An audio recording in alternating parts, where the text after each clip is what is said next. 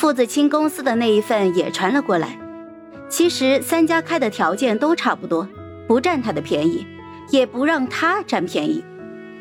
这几天，盛乔陆陆续续的接到了有七八个电话，都是约他见面详谈的经纪公司，还有一些是他听都没有听过的小公司。傅子清给他的文档里面罗列的几家大牌经纪公司，只有一个联系了他——中夏传媒。这家大牌公司实力雄厚，造星手段强硬，推一个是红一个。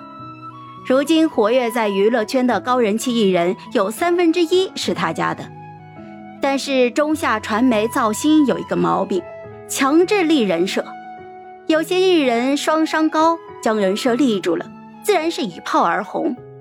可是还有一些艺人他立不住，崩人设之后，很快就会被新人顶替。想签中下的艺人很多，但是真正能够熬出来的都是狠角儿。毕竟机遇多的地方，那竞争也大。盛乔把中夏联系他的事情跟傅子清说了，那头倒是很吃惊。中夏传媒，啊，这倒是一个机会啊。只是他们跟星耀一样，行事风格都太强硬了。哎，行，我再看看，反正要到年后才能真正解约呢。没过两天，就是霍希的演唱会了。这一次地点是在上海，乐笑一早就打电话过来，说可以早点过去，顺便逛一逛。盛乔看了一眼窗外的东方明珠，淡定的撒谎：“真不巧，我有点事去不了。微微不是刚好在上海有个秀吗？你可以去找她。”其实他昨天晚上就到了上海，偷摸着坐飞机订酒店，没有跟任何人说。要不是担心暴露。恐怕还得溜去体育馆偷听彩排。到了晚上，临近开场，他跟上次一样，包得严严实实的，轻车驾熟的就摸了进去。第十场演唱，他还在，哼，真好。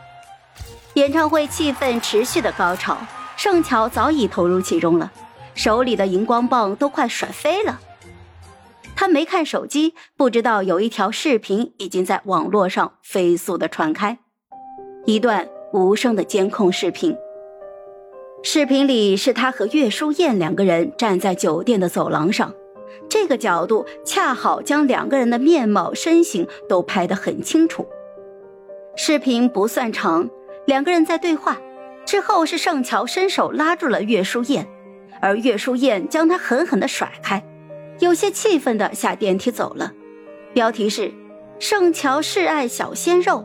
狂追举动遭拒绝，很多人根本就不认识视频里的那个小鲜肉，直到营销号扒出来，那是刚刚单飞的唱跳偶像岳书燕，两个人在前不久一起录制了明星运动会。盛乔如今正热度在身，视频里他主动伸手拉岳书燕却被甩开的动作一清二楚，被路人一围观，营销号一爆料，上热搜的速度那叫一个快。八卦网友们查了一下，发现盛乔比岳书燕是大了七岁。